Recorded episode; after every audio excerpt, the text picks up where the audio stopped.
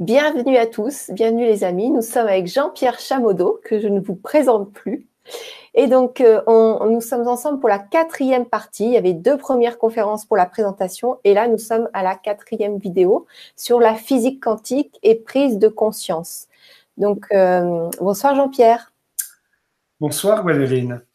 Alors, tu vas nous expliquer que cette conférence est très, très, très importante ben, il me semble que la perception de la réalité est très importante parce que c'est à partir de cette perception qu'on peut avoir des idées justes ou fausses sur le mode d'emploi de la vie. Donc effectivement, que ce soit pour la vie de tous les jours ou que ce soit pour euh, la médecine, il est vraiment essentiel de savoir ce que c'est que la réalité pour trouver les solutions. Voilà.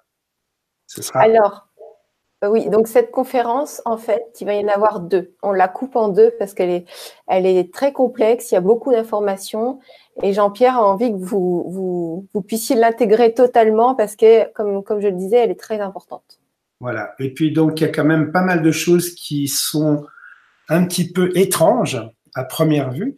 Et euh, donc, euh, il faut le temps de s'y faire un petit peu. Voilà. Donc, on va y aller en douceur c'est pas parce qu'on on rentre dans la réalité qu'on est obligé d'être un petit peu violent. Hein, donc, on peut le faire tout en douceur, il n'y a pas de problème. tu vois, on a déjà un petit cœur rose qui nous accueille. Bon. C'est parti pour la douceur. c'est parti pour la douceur. Très bien. Alors, euh... eh bien, écoute, on va, on va commencer gentiment. En tout cas, je te remercie d'être avec nous ce soir, euh, même si tu es un petit peu malade, comme tu déménages, ça, bouscule beaucoup de choses en général. Euh, le déménagement, c'est toujours violent, le tri aussi. Donc, euh, merci d'être avec nous ce soir. Eh bien, en tous les Là, tu m'entends, là, c'est bon. En tous les cas, c'est moi qui vous remercie d'être présent ce soir pour continuer de partager. Et puis, euh, donc, eh bien, on va commencer gentiment donc ce tour de physique quantique. Préparez-vous à rentrer dans la grotte d'Alice et a su le petit lapin blanc euh, pour euh, voir euh, qu'est-ce que c'est que la réalité. Voilà. Alors, donc, on était arrivé simplement à cette conclusion qu'il était nécessaire d'étudier la physique quantique de plus près pour tout ce qu'on avait dit précédemment, à savoir qu'on avait un petit peu situé qu'est-ce que c'était que les problèmes. On avait commencé à s'orienter au niveau des solutions à savoir plutôt que de lutter contre les choses négatives comme les pathologies, on va plutôt œuvrer pour le bien-être cellulaire. Et euh, comme le bien-être cellulaire, c'est comme les cellules qui sont ouvertes et grandes et qui peuvent communiquer avec le champ de conscience, eh bien, euh, notre propos était de trouver une solution pour permettre à ces cellules de communiquer avec le champ de conscience, justement. Et donc, euh, il s'agissait d'agir sur le comportement de la cellule, et pour ça, il est indispensable de comprendre comment fonctionne la cellule. Or, pour comprendre comment fonctionne la cellule, on est obligé de passer par la physique quantique et par l'épigénétique. Et donc, euh, nous allons commencer par étudier la physique quantique de plus proche, ce qui va nous permettre de comprendre un peu mieux ce que c'est que l'épigénétique. Une fois qu'on comprend bien la physique quantique, on comprend beaucoup mieux l'épigénétique. Et là, on va commencer à trouver des solutions concrètes pour que nos cellules puissent s'ouvrir et être en connexion avec le champ de conscience et trouver enfin les solutions que nous cherchons. Voilà. Alors ce soir, physique quantique. Allons-y pour la physique quantique. Je vais peut-être mettre le, diaporama tout de suite. Comme ça, ce sera fait.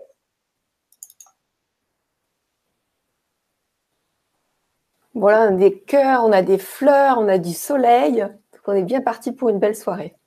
Bon, c'est bien. Pour la griffe, c'est excellent. Alors, j'ai double-cliqué, j'ai beau double-cliquer sur ma flèche verte, il n'y a rien qui se passe. Ah oui? Voyons, voyons, voyons, voyons. Là, on y est. Hmm. Cette fois-ci, on y est, c'est bon? On y est, ouais, c'est parfait. Il faut que tu l'agrandisses, voilà, et c'est bon. Voilà, parfait. Voilà, alors, nous, ce qu'on voudrait, donc, c'est ouvrir les cellules pour qu'elles soient reconnectées au champ de conscience. Et donc, on se demandait comment est-ce qu'on allait faire pour que les cellules puissent s'ouvrir et être connectées au champ de conscience. Et donc, lors de notre dernière conférence, on a, on a vu tous les arguments qui nous amenaient à étudier la physique quantique et l'épigénétique. Alors, donc, euh, simplement, bah, nous y voilà à la physique quantique. Euh, le chef de file de la physique quantique euh, s'appelle Niels Bohr, mais dans la physique quantique, il y a beaucoup de physiciens qui sont très connus. Max Planck, Niels Bohr, Schrödinger, Heisenberg, Stewart Bell, Alain Aspect, tous ces gens-là sont des gens qui ont contribué effectivement à l'élaboration de la physique quantique. Alors donc, euh, en fait, la physique quantique, ça a commencé avec un physicien allemand qui est prix Nobel de physique en, 2010, en 1919, qui s'appelle Max Planck. Et donc, Max Planck avait été engagé par des compagnies d'ampoules électriques pour euh, mettre au point des ampoules électriques qui soient plus performantes. Et donc, euh, euh, pour que ces ampoules deviennent plus performantes, eh bien, Planck avait à, sa portée quelques équations, mais qui étaient fausses. Quand on euh, commençait à calculer l'émission électromagnétique d'un filament chauffé par l'électricité dans une ampoule, eh bien, on obtenait des résultats qui étaient qui étaient impossibles et ce qu'on appelle notamment la catastrophe ultraviolette, c'est-à-dire que d'après ces formules, qui n'était pas juste. On devait obtenir euh, une, une, émission infinie d'ultraviolet, et ce qui évidemment n'avait jamais lieu dans l'expérience. On appelait ça la catastrophe ultraviolette. Alors donc Planck a eu l'idée de reprendre ces formules et de travailler dessus pour trouver des équations qui soient correctes et qui soient justes et qui donnent les bonnes réponses. Eh bien, eh il s'est rendu compte que quand un élément chauffe il, bon, il émet des petits paquets, des, des petites quantités discontinues d'énergie, et Einstein a appelé ces paquets euh, des quanta. Et voilà euh, comment a commencé la physique quantique. Alors ces petits paquets appliqués au champ électromagnétique, ça a donné euh, la physique des champs quantiques. Et donc, quand on essaye de trouver le plus petit paquet qui se trouve dans un champ, on trouve ce, paquet de Planck Hein. Euh, euh, c'est donc euh, le point Planck qui est la structure de l'espace, du vide. Et donc, on les a appelés fluctuations du vide, ces petits paquets. Alors, pour résumer un petit peu la physique quantique, eh bien, on va reprendre la citation de John Archibald Wheeler, qui est un physicien, qui était un proche collaborateur de Albert Einstein, et qui résume sa vie, sa carrière en trois périodes. Je crois que ma vie en physique se divise en trois périodes. J'ai d'abord cru que tout était fait de particules, ça c'est la matière. Dans ma seconde période, que tout était fait de champs, ça c'est pas de la matière, c'est invisible. Et dans la troisième période, euh, mon impression est que tout est fait d'informations. Donc ça, ça subdivise en fait euh, l'histoire de la physique quantique en trois périodes bien précises que nous allons étudier. Donc la physique quantique, c'est un peu la quantification de la réalité. Et ça s'est fait en trois périodes. Il y a trois quantifications exactement. Si on veut quantifier la réalité, en physique classique, donc on sait qu'il existe deux types d'entités physiques, les particules, c'est-à-dire les électrons, les protons, les neutrons, et les champs, c'est-à-dire soit le champ gravitationnel, soit le champ électrique, soit le champ magnétique qui permettent de décrire les forces qui s'exercent entre les particules. Donc ça, c'est la représentation classique de la physique. Et puis en physique quantique, on va commencer à quantifier les choses et la première quantification, la première période historique, eh bien, on va euh, appeler, on va quantifier le mouvement des particules, c'est-à-dire de la matière. Puis dans une deuxième période, on va quantifier ce qu'on appelle la physique quantique de deuxième quantification. Euh, elle va quantifier euh, la matière et les champs. Et dans une troisième phase, la troisième quantification, elle, quantifie non seulement la matière et les champs, mais aussi le tissu spatio-temporel. Voilà, c'est une manière de se repérer dans l'histoire de la physique quantique. Alors, on va parler des trois quantifications. On va commencer par la première, bien entendu. Et c'est là que vont nous apparaître les choses un petit peu bizarres. Donc, on pense en première quantification que les particules ont, une existence propre. Et donc, euh, ce qui signifie que ben, dans un, une expérience donnée, le nombre de particules est toujours euh, constant, se conserve. Donc, euh,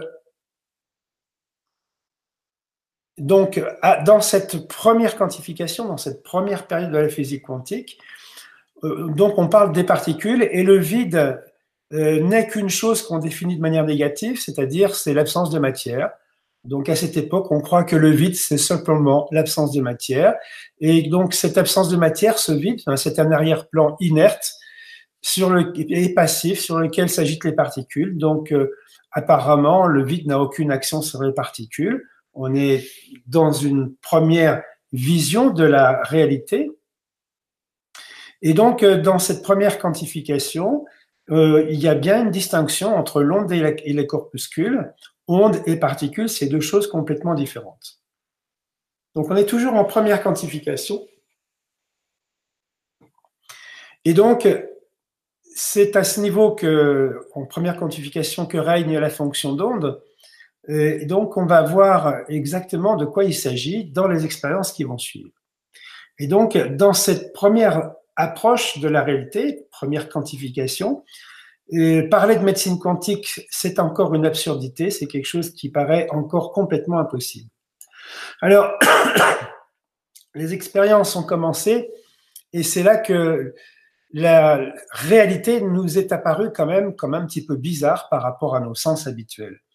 N'est-ce pas? On pense que la réalité, c'est ce c'est ce que nous percevons avec nos sens. Or, il faut savoir que nos sens sont extrêmement restreints et qu'ils nous permettent de ne percevoir qu'une toute petite partie de la réalité, tellement petite que, eh bien, ce n'est pas du tout la réalité et que pour nous, ce ne sont que des apparences de réalité. Alors donc, si on veut avoir une approche réelle de cette réalité, il va falloir, au-delà de nos sens, il va falloir accéder à des expériences qui vont nous permettre de percevoir des choses que nous ne pouvons pas percevoir avec nos sens. Et donc, euh, les premières expériences bizarres euh, sont été des expériences d'optique qui ont commencé à 1801. Donc, c'est ce qu'on appelle les expériences de la double fente. En 1801, on ne savait pas trop si la lumière était de, une onde, c'est-à-dire immatérielle, ou bien si c'était des particules, c'est-à-dire de la matière. Donc on ne savait pas.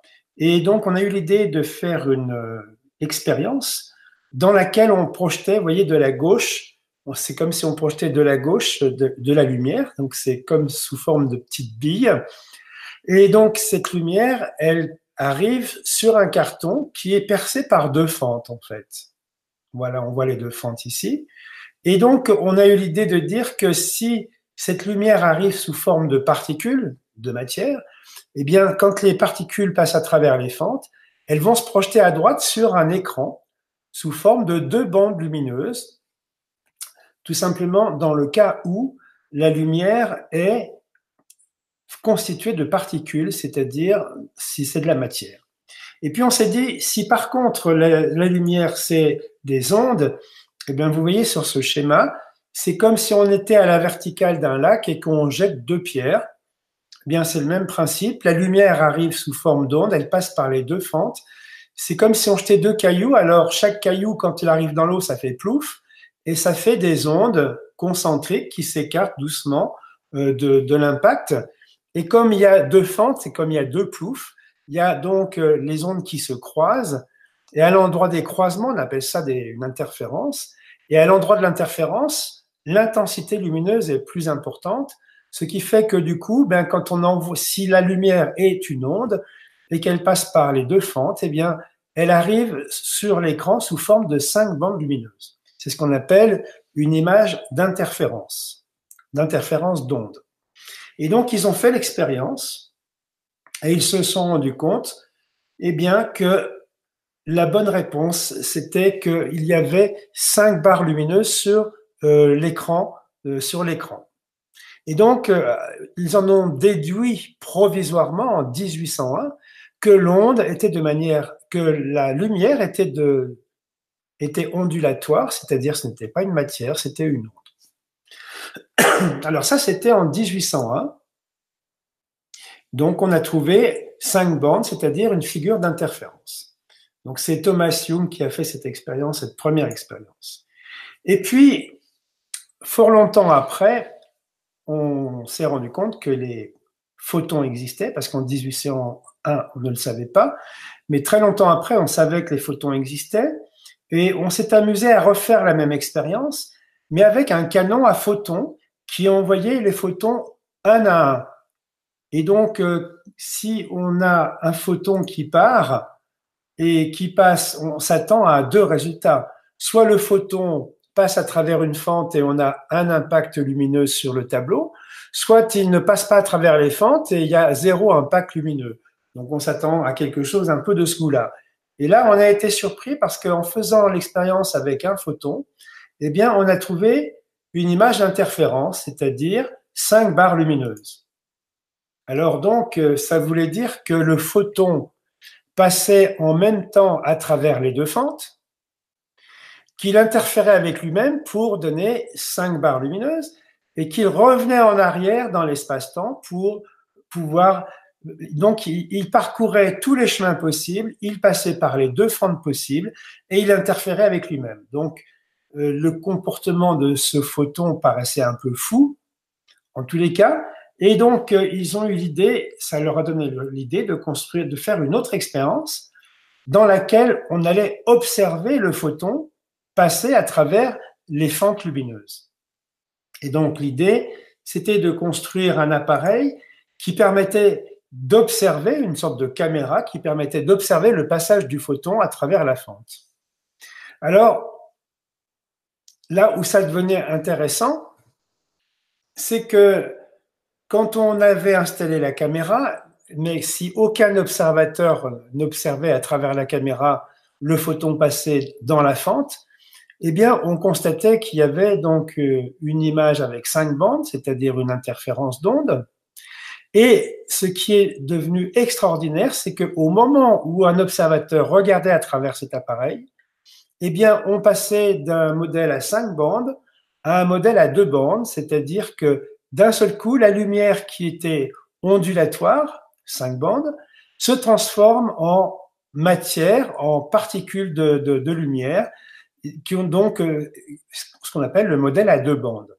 Ce qui veut dire que l'observateur, par le simple fait qu'il observe, va transformer la réalité, c'est-à-dire que la lumière va passer d'un aspect ondulatoire, non matériel, à un aspect de particules, c'est-à-dire de matière.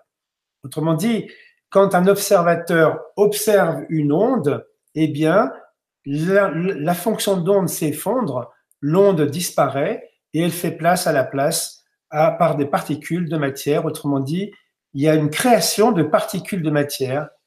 C'est ce que, voilà, que nous révèle cette troisième expérience.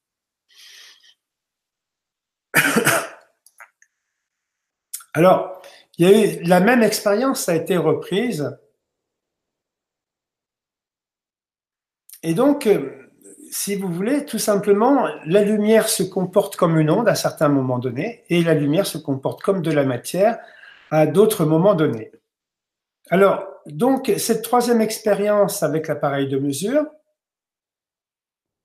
a été reprise beaucoup plus récemment en 1998 parce que euh, on s'est rendu compte que l'observateur modifiait l'intensité de l'observation et il découvrait que finalement, les résultats de l'expérience euh, dépendaient que de l'intensité de l'observation. Plus l'intensité de l'observation était grande, plus l'influence de l'observateur sur ce qui se produit, sur l'expérience, est importante.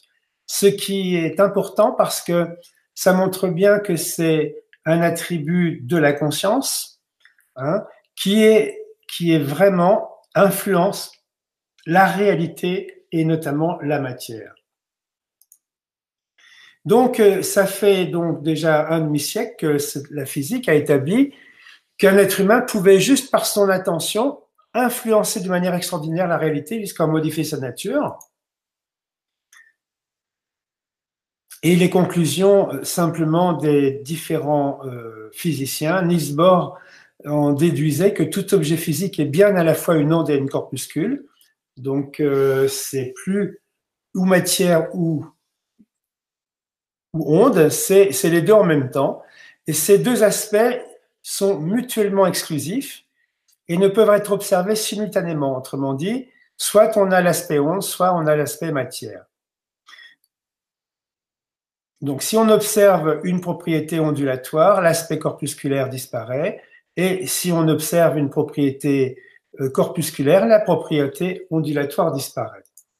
Donc, ça nous amène à considérer peut-être que la matière, c'est pas autant de la matière qu'il n'y paraît, que ces particules existent sous forme d'ondes, les atomes ou les particules élémentaires sont, ne sont pas réels, c'est un monde de potentialité, une onde potentielle. Un, état, un atome existe sous une forme d'onde. Donc on pensait que la particule, c'était un objet ponctuel, et donc en fait, il a un comportement d'onde. Et cette fonction d'onde, décrit l'état d'un objet quantique. La fonction d'onde détermine en fait la probabilité de trouver une particule dans un état particulier, une région de l'espace, une vitesse, un spin et son énergie. Donc on va reprendre des exemples concrets pour expliquer tout ça. Et cette fonction d'onde est décrite par euh, l'équation de la fameuse équation de Schrödinger. Schrödinger a été prix Nobel de physique en 1933 pour cette équation ce qui, est, qui décrit finalement la fonction d'onde de la matière. Alors, là, on va rentrer dans l'étrange. Quand on étudie euh, les particules, ces comportements étranges dus à l'aspect à l'aspect onde, fonction d'onde. Prenez par exemple une balle de tennis. Elle est dans un état défini, elle a une vitesse précise et une position dans l'espace, donc on peut bien définir et la vitesse et la position dans l'espace. Ça, c'est pour une balle, c'est une balle qui a une grandeur normale, c'est notre expérience habituelle. Et puis, quand on vient dans les petites particules, eh bien, c'est pas comme ça que ça se passe. On se rend compte qu'il peut y avoir une superposition d'états quantiques. Ça veut dire que chaque objet quantique peut être dans plusieurs états. Par exemple, il peut être en même temps dans deux endroits différents. Or, quand vous avez une balle de tennis, elle est à un endroit précis. Il n'y a pas plusieurs endroits possibles. Elle peut être, alors, donc, euh, la particule quantique peut être à deux vitesses en même temps. C'est-à-dire qu'elle peut, une particule peut aller en même temps à 1000 km secondes et en même temps à 2000 km secondes. Donc, euh, c'est, vous voyez en bas la formule qui dit que cette particule peut aller à 1000 km secondes et à 2000 km secondes. Donc, voilà qui est étrange et qui n'est pas habituel pour nos sens. Donc, voilà donc cette particule. Donc, elle est notée comme étant à 1000 km secondes et éventuellement à 2000 km secondes. Cette superposition de, c'est une superposition de vitesse et puis, il peut y avoir une superposition. Alors, l'état, ça peut être la vitesse, comme on vient de le voir, mais il peut y avoir une autre superposition d'un autre état qui est la position. Et quand euh, vous faites, vous prenez la Lune, eh bien, elle, réalise une orbite et elle est toujours sur un point de son orbite, alors que pour un électron, eh bien, il peut être à la fois sur tous les points de l'orbite. Alors ça aussi, c'est un aspect étrange de la réalité. Et donc, cette superposition d'états peut exister pour la position, ça peut exister pour la vitesse et ça peut exister pour le spin, ça peut exister pour l'état d'excitation ou non-excitation, bref, pour tous les états de la physique connus. Alors, la conséquence, c'est que, eh bien, si vous voulez mesurer euh, la vitesse et la position d'une balle de tennis, elle est déterminée. Et donc, grâce à un radar, vous allez pouvoir mesurer sa vitesse. Et donc, dans les mêmes conditions expérimentales, cette vitesse sera toujours la même, c'est-à-dire elle sera toujours déterminée. Alors, la vitesse d'un électron, si l'électron il est à 1000 et 2000 km secondes, eh bien, la vitesse n'est pas déterminée. Par exemple, on peut dire que l'électron, il a 50% de chance d'être à 1000 km secondes et 50% de chance d'être à 2000 km secondes. Eh bien, si vous le faites passer par un radar, euh, si vous faites 100 expériences, eh bien, pendant 50 expériences, vous allez trouver l'électron à 1000 km secondes et pendant 50 autres expériences, vous allez trouver l'électron à 2000 km secondes. Autrement dit, on a une chance sur deux de trouver une vitesse, une chance sur deux de trouver une autre vitesse. Ça, c'est une possibilité d'un déterminisme de la vitesse.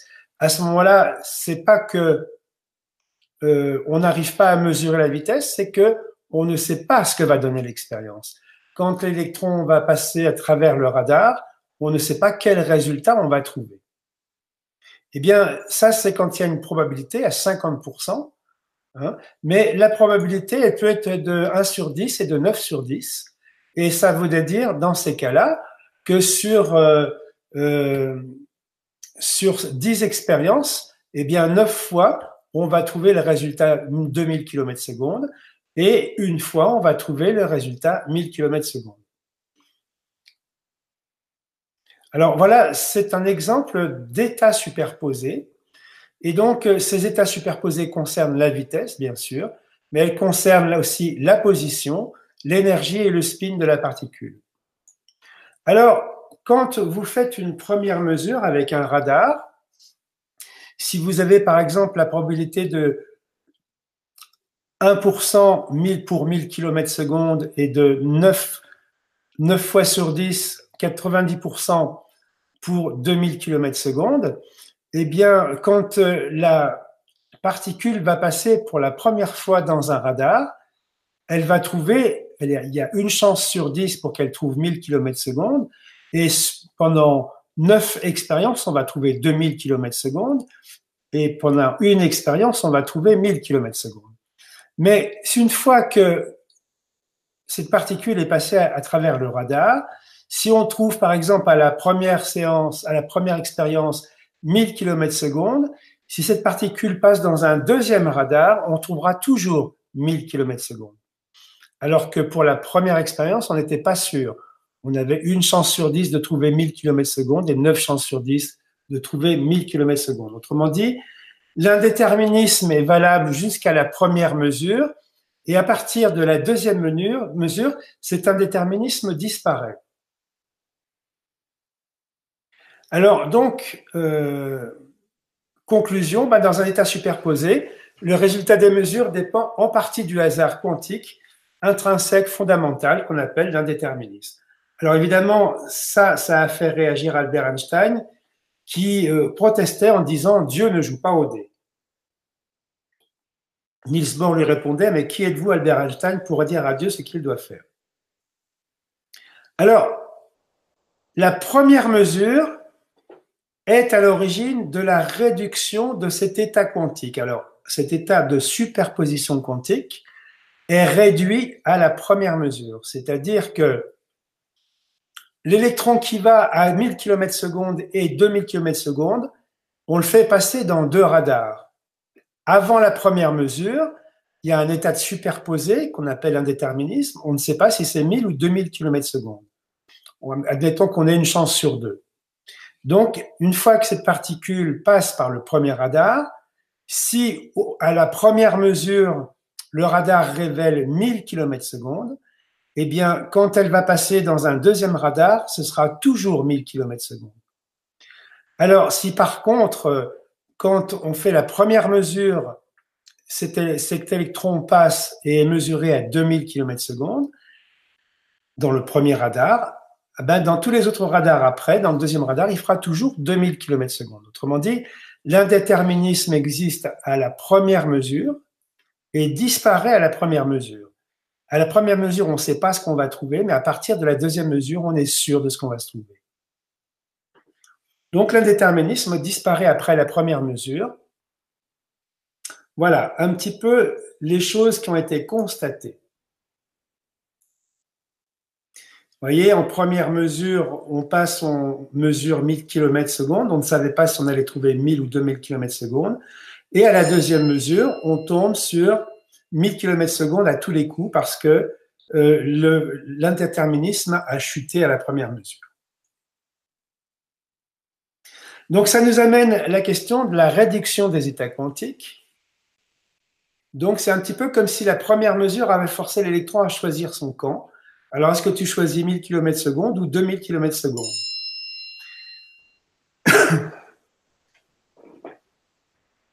C'est, il y a quelqu'un qui, qui sonne chez toi, c'est ça? Ben écoute, je ne sais pas, je suis en train d'éteindre là. Ah, c'est le téléphone. D'accord. Je ne sais pas ce qui se passe, pourquoi on me fait ça. Il est d'accord avec toi. J'éteins, je pourrais être absolument sûr. Voilà.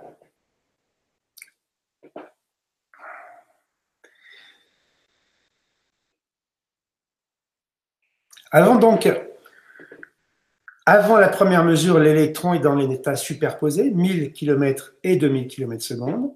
La première mesure le force à aller dans un état correspondant à la mesure, soit 1000, soit 2000.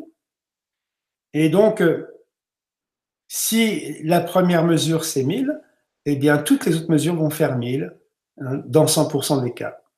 Donc à partir de la deuxième mesure, l'électron n'est plus dans un état superposé parce qu'il a été projeté ou réduit. C'est ce qu'on appelle la réduction des états quantiques.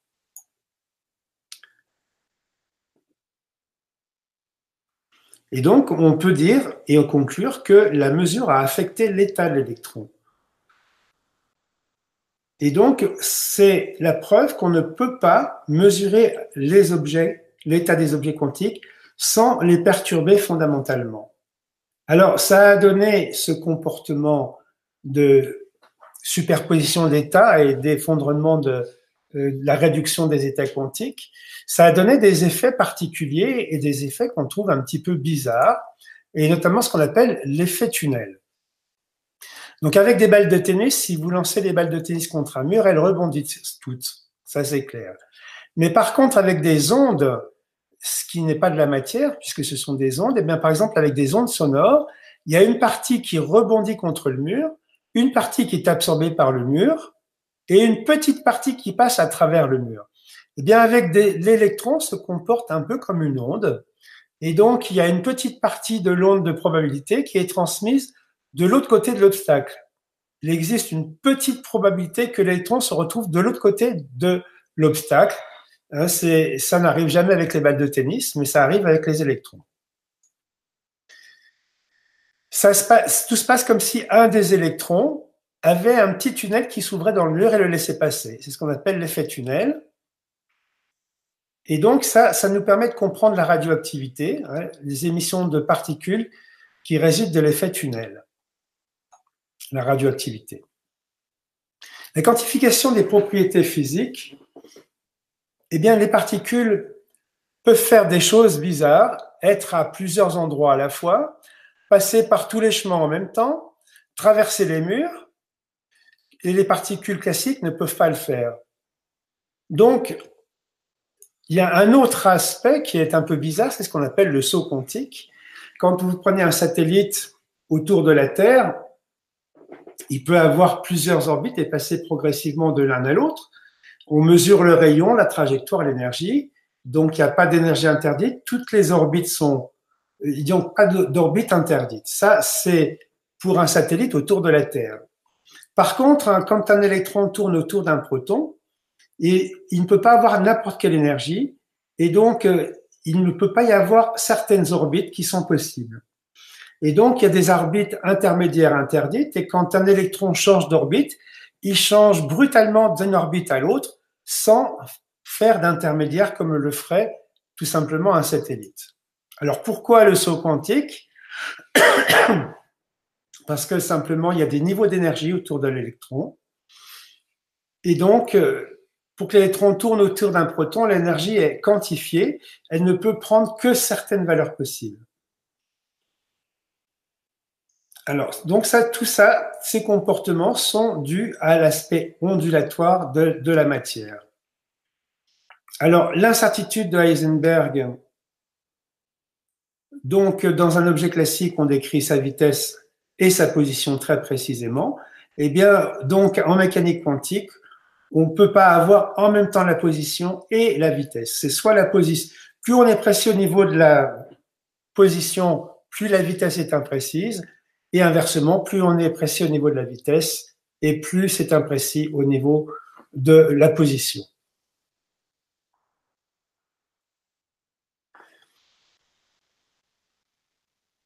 Voilà. Mm-hmm.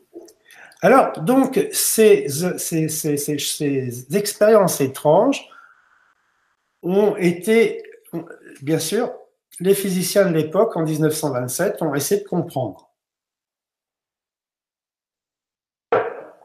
Et donc, il y a eu une interprétation officielle qui a été émise en 1927 à Copenhague. Hein, c'est ce qu'on appelle l'interprétation standard de la mécanique quantique, qui qui s'appelle Interprétation de Copenhague parce que tout simplement, elle a été proposée par les physiciens Niels Bohr, Werner Heisenberg, Pascal Jordan et Max Born. Et donc, euh, Niels Bohr était à Copenhague à l'époque, et voilà pourquoi. Et donc, l'interprétation officielle, c'est que y tout ça, ça vient euh, en fait, toutes ces bizarreries viennent de l'interaction entre l'appareil de mesure et ce qui est mesuré.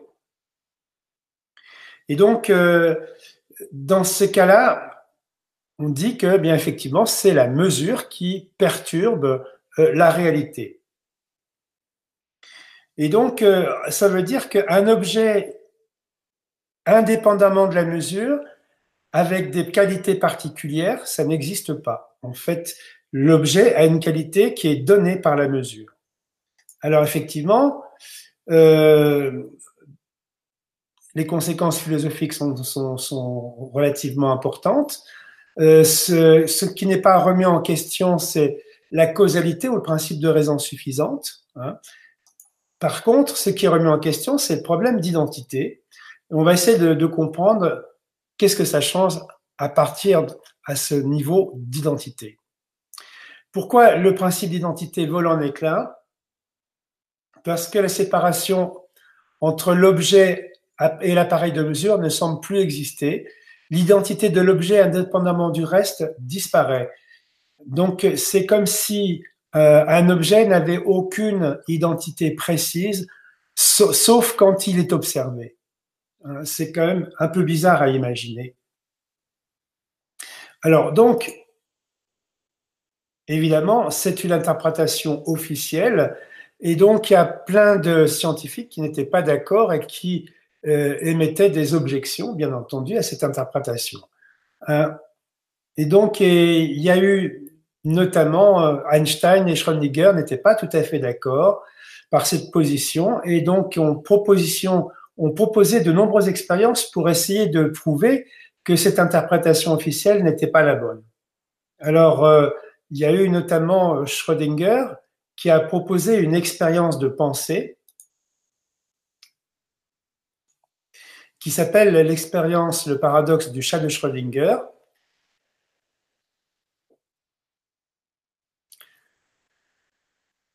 On va regarder de plus près cette expérience de Schrödinger pour comprendre un petit peu le raisonnement de ces physiciens.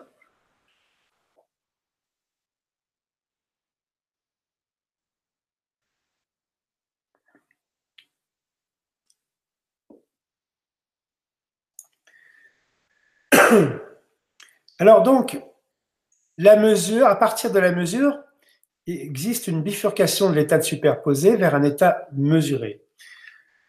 C'est la mesure qui perturbe le système, qui fait bifurquer d'un état quantique superposé vers un état mesuré. Alors, l'expérience du chat Schrödinger qui essaie de, montrer qu'il y a quelque chose qui ne va pas dans ces interprétations. Voilà, vous avez une expérience, vous êtes dans un carton, et vous voyez ici, il y a une sorte de petit boîtier avec des atomes qui sont censés être en superposition d'états, excités et non excités, c'est-à-dire radioactifs et non radioactifs. Si l'état de l'atome qui est dans la petite boîte est excité, c'est-à-dire radioactif, à ce moment-là, il y a un rayon qui sort de la boîte et qui vient, euh, sur l'autre boîte et qui déclenche, euh, qui déclenche finalement l'abaissement de, de la manette que vous voyez sur laquelle est accroché un marteau. Et donc, si l'état est radioactif, il y a la, la, manette baisse, le marteau casse la fiole et dans la fiole, vous avez un poison. Et quand la fiole est cassée, eh bien, le chat qui est dans la boîte meurt avec. Donc ça, c'est pour le cas où l'atome est excité. Mais il y a aussi le cas si l'atome n'est pas excité, donc la manette, il n'y a pas de radioactivité, donc la manette ne descend pas, le marteau ne casse pas la fiole, le poison n'est pas libéré et le chat est vivant. Et donc, comme on va lier l'état du chat, finalement, qui est un état superposé, à l'état superposé de l'atome excité et non excité, radioactif et non radioactif. Eh bien,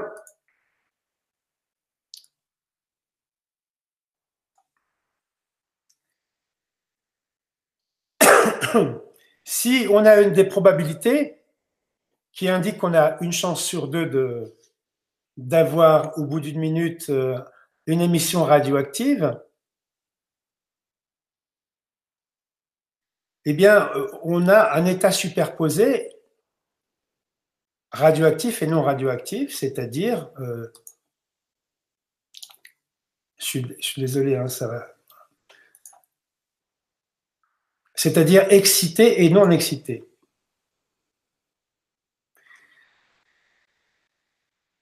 Et donc, s'il y a un état superposé, excité, non excité de l'atome, donc le chat serait également dans les deux états en même temps, c'est-à-dire soit mort, soit, soit mort et vivant en même temps, jusqu'à ce que quelqu'un observe, et c'est l'observation qui va déclencher le choix entre l'état excité ou l'état non excité de l'atome. C'est-à-dire que tant qu'il n'y a aucun observateur, on est en superposition d'état. Et à partir du moment où l'observateur va regarder, il va y avoir donc euh, une super, la, superposition d'états va disparaître et il va y avoir un état mesuré, soit excité, et à ce moment-là, le marteau va descendre, baisser, casser la fiole et le chat est mort, soit non excité, à ce moment-là, le marteau reste immobile et le chat reste vivant.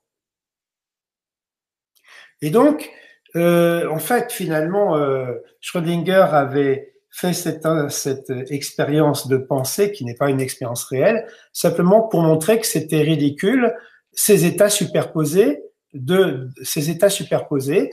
Le chat pouvait pas être mort et vivant en même temps.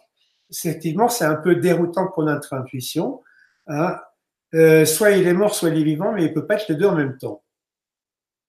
En fait, euh, donc, Là, la physique quantique dit non, c'est possible. La troisième possibilité, c'est que le chat peut être dans un état de superposition dans lequel il cumule les deux états classiques incompatibles. Alors là, c'est on comprend que beaucoup de physiciens de l'époque étaient un peu perturbés, on l'est même encore aujourd'hui. Hein. Alors, cette décohérence, euh, ça pose la question de d'où vient cette décohérence. Qu'est-ce qui fait que, eh bien, il va y avoir donc euh, dans les états superposés le choix d'un des deux états superposés. À quoi est due la cessation de la superposition d'états Est-ce que c'est dû au hasard? Est-ce que ce sont des interactions physiques? Est-ce que ce sont des variables cachées? C'est toutes des questions qu'ont posées les physiciens de l'époque. Est-ce que c'est la mesure comme le disait Niels Bohr et l'interprétation officielle? Est-ce que c'est la conscience? Alors, on voit qu'effectivement, à cette époque, il y avait de quoi se poser beaucoup de questions. Les gens étaient perturbés, n'avaient pas beaucoup de réponses. Et donc, euh, il y avait plusieurs théories par rapport euh, au paradoxe du chat. Hein. Donc, l'interprétation de Copenhague, c'était la mesure. Euh, la théorie de la décohérence, euh, avec paramètres carachés, l'approche positiviste. Alors, je vais vous en citer quelques-unes simplement pour que vous voyez que on était loin d'être dans l'unanimité à cette époque-là. Donc, d'après l'interprétation de Copenhague, l'état quantique n'a pas de sens physique avant l'opération de mesure. Seul l'état projeté après la mesure a un sens physique. Vous voyez, ça c'est une interprétation. Ainsi, il est vain de chercher une signification physique à ce qui n'est, et ne doit rester qu'une pure, pure formule mathématique. Cette interprétation renie donc formellement toute formulation, comme plusieurs endroits en même temps où mort et vivant. Ça, c'est une interprétation. Maintenant, il y a ce qu'on appelle la théorie de la décohérence. Donc, le système quantique est en interaction avec l'environnement. Ce sont des interactions qui provoquent la disparition rapide des états superposés. Alors, pourquoi est-ce qu'on ne les observe pas à notre échelle à nous? Chaque interaction déphase les fonctions d'onde des états les unes par rapport aux autres. En conséquence, la probabilité d'observer un état superposé tend rapidement vers zéro. Voilà, on explique pourquoi on n'assiste pas ça à nous dans notre euh, expérience quotidienne. Et donc, il y a une approche positiviste de Heisenberg et de Stephen Hawking. La fonction d'onde ne décrit pas la réalité en elle-même, mais uniquement ce que nous connaissons de celle-ci. Les lois quantiques ne sont utiles que pour calculer et prédire le résultat d'une expérience, mais pas pour décrire la réalité. Dans cette hypothèse, l'état superposé du chat n'est pas un état réel. Il n'y a pas lieu de philosopher à son sujet. Voilà une autre interprétation. Et puis, il y a aussi l'interprétation de la théorie des univers parallèles, Hugh Everett. Il prend le contre-pied de l'approche positiviste. La fonction d'onde décrit la réalité et toute la réalité. Et il existe deux états simultanés, deux réalités dans deux univers complètement parallèles. C'est-à-dire que quand il y a une superposition d'états, et qu'il y a une disparition de la superposition d'états, ça donne les deux réalités dans deux univers parallèles qui ne sont pas, qui ne communiquent pas l'un avec l'autre. Alors, la théorie de, de Broglie et, et Bohm, chaque interaction déphase les fonctions d'onde les états les unes par rapport aux autres. En conséquence, la probabilité d'observer un état superposé tend rapidement vers zéro. Seuls restent observables les états correspondant aux états observables macroscopiquement, par exemple le cas du chat de Schrödinger, mort ou, bien vivant. Alors ça, c'est une autre approche.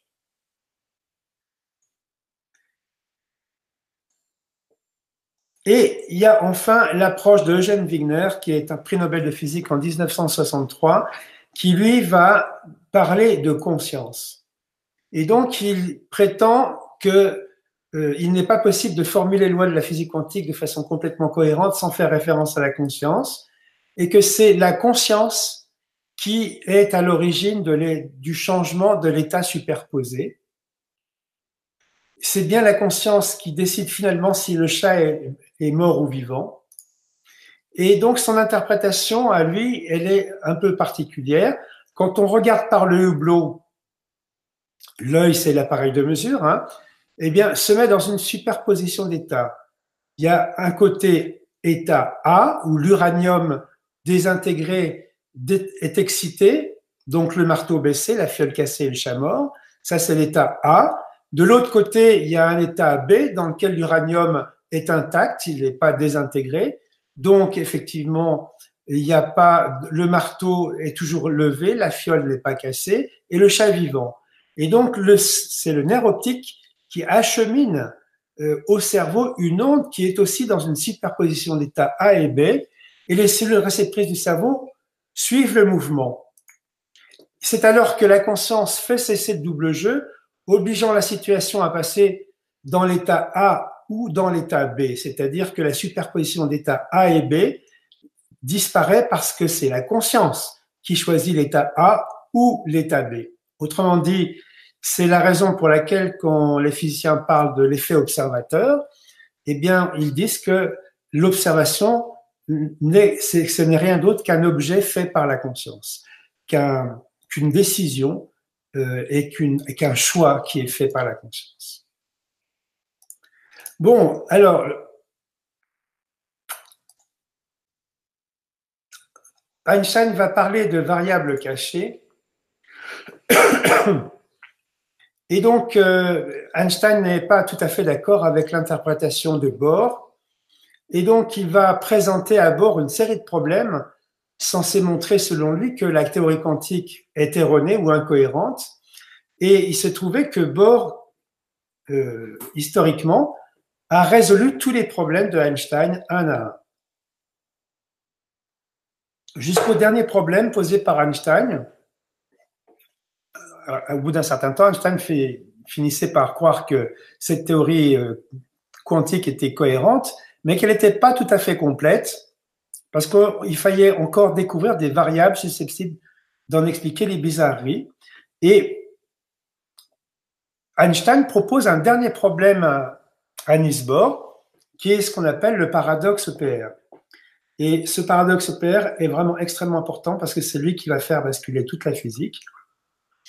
Alors, c'est quoi le paradoxe EPR Donc, EPR, ça veut dire Einstein, Podolsky et Rosen. C'est le nom des trois euh, physiciens qui ont proposé ce problème donc à Niels Bohr.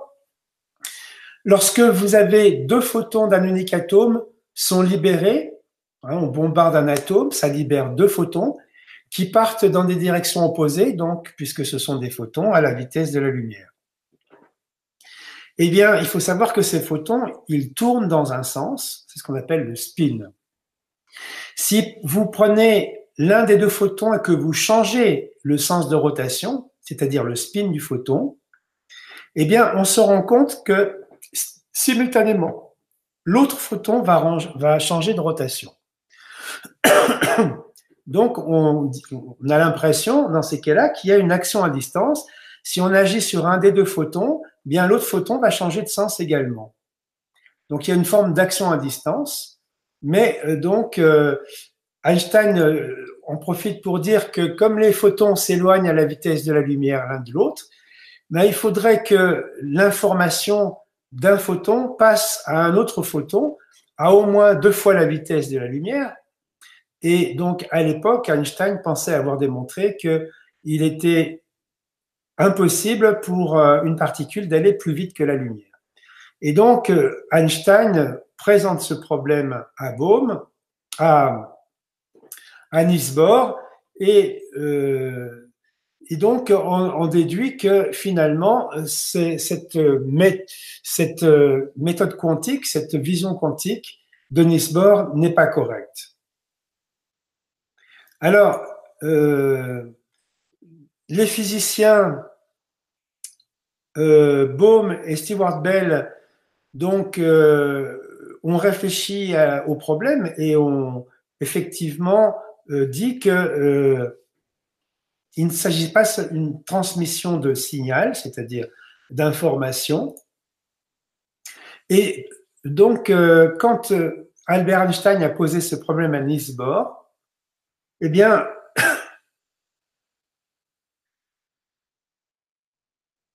ça va nous amener aussi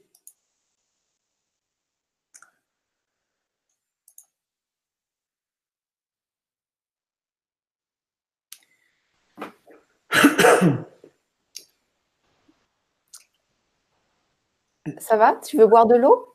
Écoute, euh, oui, bah, écoute, je pense que je me demande si je vais pas refaire cette conférence parce que tu vois, je suis complètement à côté avec ma grippe là. on va quand même la terminer parce qu'on arrive au bout là. Euh, tu vois, les auditeurs vont nous dire à la fin s'ils ont bien compris. Oh ben, tu sais, euh, je pense que c'était pas très clair ce soir. Mais enfin bon, je, termine. Il me reste deux trois diaporamas et puis on termine de toute manière. Hein mmh. Alors, euh, donc il y a des enjeux qui sont derrière ça et qui sont extrêmement importants. C'est notamment l'enjeu sur la localité. Donc à l'époque, donc en physique, on pensait que euh, le monde était local et que les objets étaient donc locaux dans un, dans un espace précis et qu'ils étaient séparés les uns des autres. Et donc ce principe venait en fait de la relativité restreinte de Albert Einstein. Donc les, objets distants, les objets de matière, ne peuvent avoir une influence directe l'une sur l'autre à distance. Il ne peut être influencé que par l'environnement immédiat, l'objet. Et donc Einstein dit, sans l'hypothèse de l'existence mutuelle indépendante, mutuellement dépendante des choses, séparées spatialement les unes des autres, hypothèse qui se trouve sans son, qui trouve son origine dans la pensée de tous les jours, c'est-à-dire dans les sens qui nous trompent en fait, eh bien la pensée physique qui nous est familière ne serait pas possible. Donc Einstein est en train de nous dire, à l'époque de la relativité restreinte, qu'il pensait que effectivement le monde était local, que les objets étaient séparés spatialement et que euh, il voyait pas comment les lois de la physique pouvaient exister autrement que dans ces conditions-là. Alors c'est justement cette notion qui est capitale qui va être remise en question justement par les expériences qui vont suivre et qui vont prouver que Niels Bohr a raison. Donc, d'après Einstein, d'après Podolsky et Rosen, donc la non-localité était impensable puisque pour eux le monde était local. Et donc, de ce fait, si la non-localité était impensable, eh bien, la mécanique quantique était incomplète, elle n'était pas expliquée complètement. Alors, ce que répond Niels Bohr à Einstein, c'est que l'observation définit ontologiquement une particule et l'influence entre particules est de fait instantanée, c'est-à-dire il n'y a pas d'information qui va du photon à l'autre photon pour changer le spin. Ça, ça n'est pas du tout le cas. Par contre, il dit, ces deux photons, en fait, ne sont pas deux photons, mais ils sont un seul photon dans deux endroits différents. L'observation d'une particule entraîne l'effondrement non seulement de la fonction d'onde, de sa fonction d'onde, mais aussi au même moment de celle de l'autre particule à laquelle elle est reliée, quelle que fût la distance qui les sépare, parce que ces objets quantiques ne sont pas divisibles. Et donc, euh, avec euh, cette notion, finalement, Bohr apporte une hypothèse de non-localité et qui contredit complètement l'hypothèse de localité, finalement, de Einstein, Podolsky et Rosen. C'est ce qu'on appelle le paradoxe EPR. Alors, pour l'instant, on ne sait pas qui a raison, hein, mais on va découvrir lors de la prochaine conférence que c'est Niels Bohr qui avait raison. Et lors de la prochaine conférence, j'espère être un peu plus clair dans ma tête, pour vous expliquer un petit peu comment euh, John Stewart Bell puis euh, Alain Aspect sont arrivés à mettre au point donc une expérience qui prouve que le monde est non local et que euh, nous ne sommes pas séparés les uns des autres, que les objets physiques ne sont pas séparés les uns des autres. Voilà, je suis vraiment désolé de cette conférence que. Alors, Jean-Pierre, franchement, ne sois pas désolé, c'est très intéressant. Euh, on, peut tous être malades, surtout dans des périodes de transition comme ça. C'est euh, tout à fait normal en plus. Euh, tu vois, il y a Star Wars qui dit Merci Jean-Pierre, on a très bien compris. Soignez-vous bien. Donc, peut-être il y a des choses qui t'ont déplu, mais nous, on n'a pas vu. Alors après, vous pouvez me faire des retours pour être sûr de ce que je dis, mais en tout cas, moi, j'ai trouvé que c'était très compréhensible. je sais que tu aimes bien perfectionner, tu es un perfectionniste. Ah oui, Et euh, alors, euh, il y a une question de Martine qui l'a posée peut-être au milieu de la conférence, qui nous dit Cela veut-il dire que ce sont les croyances de l'observateur qui produisent le phénomène? Cela veut-il dire que ce sont les croyances de l'observateur qui qui produit le phénomène. Alors, bon, ça, on va voir qu'effectivement, les systèmes de croyances, notamment en épigénétique, euh, sont à l'origine. De toute façon, les systèmes de croyances, c'est quoi? Ce sont des informations. Les informations sont stockées dans nos cellules et dans notre euh, champ, notamment le champ euh, de l'inconscient, du subconscient, sous forme d'ondes, et ce qu'on appelle des ondes potentielles. Ce sont des ondes électromagnétiques qui ne sont pas matérielles. Et c'est à partir de l'observation de l'onde que se produit l'effondrement de la fonction d'onde et la création de la matière qui correspond à cette onde. Si par exemple tu as stocké des ondes négatives, dans ton subconscient, eh bien, tu vas créer un environnement physique négatif sous forme d'un corps malade et sous forme d'un environnement hostile. donc, en, voilà. en traduction, ça veut dire si tu as eu un choc émotionnel, tu vas retenir euh, euh, peut-être une phrase négative ou quelque chose, et il va se produire la même chose dans le physique, quelque part. C'est un raccourci. quand tu as un choc émotionnel, eh bien, toi, tu en déduis un système de croyance sous forme d'ondes que tu stockes. Voilà. Et tu vas créer à partir de ce système de croyance. Et si c'est un système de croyance négatif, bah, tu vas créer du négatif. À partir de ce système de croyance qui sont des ondes, en fait. Donc, par rapport en répondant à la question, donc oui, c'est une croyance de l'observateur. C'est comme ça. C'est toutes les conclusions que vous avez eues du passé qui sont actives maintenant. C'est ça. D'où l'intérêt de déstocker toutes les croyances négatives pour ah arrêter de créer du négatif, tout simplement. Ben oui, parce que c'est toutes ces croyances qui vont ordonner votre vie future. Vous créez votre aujourd'hui, votre demain. Donc, euh, c'est tout, toutes ces choses stockées du passé qui vont créer votre futur. Donc, si on les désactive, eh bien, votre futur est neutre et vous prenez les situations telles qu'elles sont et vous n'allez pas piocher dans votre banque euh, d'informations négatives. Voilà, tout simplement. Parce que les ondes, c'est comme l'expérience de la double fente. Si tu as une onde qui passe et que tu observes cette onde, il y a un effondrement de la fonction d'onde et tu crées la matière. C'est exactement ça dont parle la physique quantique. C'est ce, que, ce dont on a parlé aujourd'hui. C'est ce qui se passe nous, dans notre vie de tous les jours. Mhm. Mais ça va plus loin que ça, puisqu'en épigénétique, on va voir que si on croit à quelque chose, que quelque chose est négatif, même si ça ne l'est pas en réalité, eh bien, on va en plus sécréter des hormones de stress qui vont faire qu'on va créer la maladie à partir de ça. Oui, on est capable de le créer. Vous avez tous vu des enfants qui ne voulaient pas aller à l'école, qui disaient qu'ils avaient mal au ventre. Eh bien, ils finissaient par avoir, avoir mal au ventre pour ne pas aller à l'école. Ils commençaient à croire à ce qu'ils à ce à ce qu'ils voulaient, à ce qu'ils espéraient. Voilà. Donc, euh, donc après Martine qui nous dit comment les désactiver. Donc on va voir ça dans la deuxième partie de la conférence. Oui. Et en tout cas, Jean-Pierre, merci du fond du cœur d'avoir donné, maintenu cette conférence malgré le fait que tu sois fatigué et malade. Oui, ben écoute, que je euh, comprends après euh, les quatre semaines d'affilée que tu as travaillé à fond dans les salons et les consultations. Ouais, ouais, je pensais être plus performant ce soir. Je suis vraiment un peu désolé. Non, c'était parfait, vraiment. pas par rapport à moi, c'est par rapport aux gens qui m'ont écouté, quoi. J'aurais aimé être plus simple et plus, plus, plus facile d'accès. D'accord. Ben, on va voir les retours sous la vidéo, ce qu'ils nous disent. Ouais. Moi, j'ai bien compris. C'est un complexe, c'est quelque chose de complexe. Et euh, tu as mis la barre très haut. Et, et voilà, s'il y a des, des petites euh, améliorations à faire, on pourra les. Oui. questions, on pourra toujours les reprendre dans la deuxième conférence. Tout à fait, tout à fait. Donc, euh, merci du fond du cœur, Jean-Pierre, et merci à vous d'être présent.